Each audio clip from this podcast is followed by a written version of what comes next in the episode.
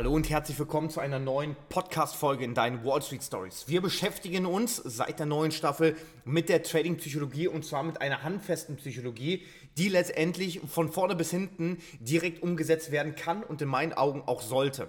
Denn wir haben letztendlich die, das Grundgerüst für jeden Trade, was einfach aus der mentalen Komponente besteht. Wir können ein todsicheres Trading-System haben, aber wenn wir nicht die Disziplin, wenn wir nicht die Geduld aufweisen, das auch umzusetzen, dann bringt uns auch die beste Trefferquote nichts. Und das Problem ist, dass wir letztendlich sehr, sehr häufig die emotionalen Komponenten, also die psychologischen Komponenten, so ein bisschen losgelöst von den technischen Komponenten betrachten. Es wird immer gesagt, pass auf, du brauchst 80% ähm, Mindset und 20% Trading-Technik. Ich persönlich bin davon überzeugt, das kann man gar nicht voneinander trennen. Weil letztendlich, wenn du technisch unsicher bist, kannst du kein festigendes Mindset letztendlich etablieren. Du kannst es nicht hinbekommen, dass du dann im Kopf sicherer wirst, wenn es letztendlich relativ, ich sag mal, klar herauskristallisiert ist, dass du einfach quasi nicht weißt, ob das, was du machst, irgendwann zum Ziel führen wird.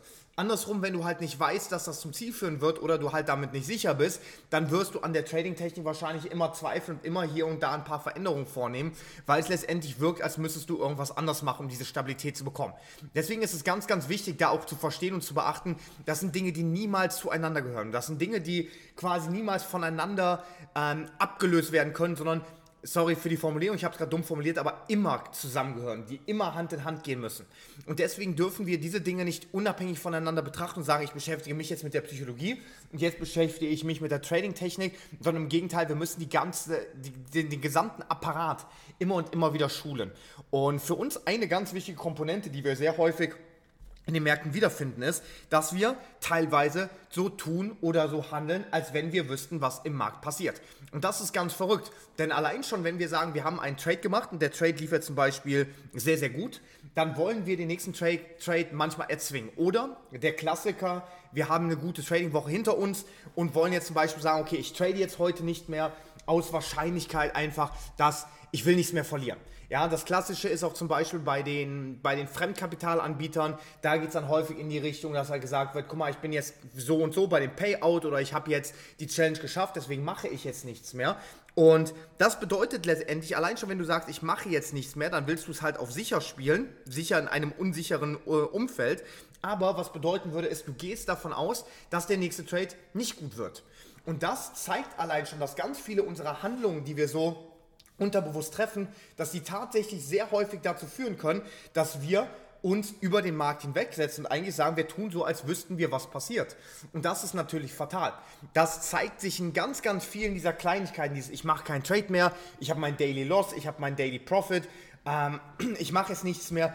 Ich meine jetzt nicht unbedingt, dass du beispielsweise mal eine Pause machst oder halt sagst, bevor du ins Overtrading kommst, passt du lieber ein bisschen auf. Davon rede ich gar nicht. Ich spreche vielmehr davon, dass jetzt endlich wirklich mit diesen Handlungen, dass du bewusst auf einen Trade verzichtest, der eigentlich deinem System entsprechen würde, oder letztendlich du halt sagst, ich mache den Trade noch oder ich mache den so und so, oder für dein Trading-Setup nutzt du eine kleinere Positionsgröße, einfach aus Angst, weil die bisherigen Positionen gegen dich liefen oder für dich liefen. Das ist genau der Punkt, wo wir halt sehen, da machst du letztendlich eine Sache, nämlich du tust so, als wüsstest du, was in den Märkten passiert.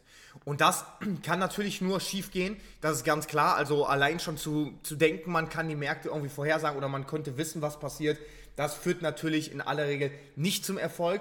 Meistens ist es tatsächlich nur so, dass das für uns so, ich sag mal, im Unterbewusstsein abläuft, dass wir im Unterbewusstsein das Gefühl haben, also uns entscheiden, aber was plakativ, wenn wir uns das ganz einfach mal wirklich darstellen, was dann wirklich einfach mal bedeutet, mit solchem Verhalten tun wir tatsächlich so, als wüssten wir, was passiert und als wüssten wir, was wir im Markt zu erwarten haben und das schränkt uns natürlich extrem ein.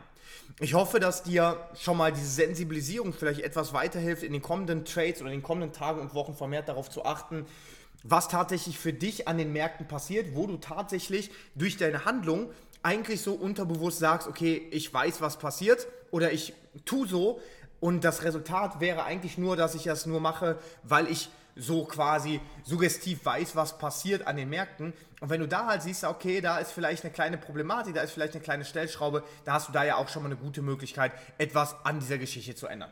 Das soll es von meiner Seite aus gewesen sein. Wir hören uns in der neuen Podcast-Folge wieder. Dein Dominik von den Wall Street Stories. Ciao, ciao.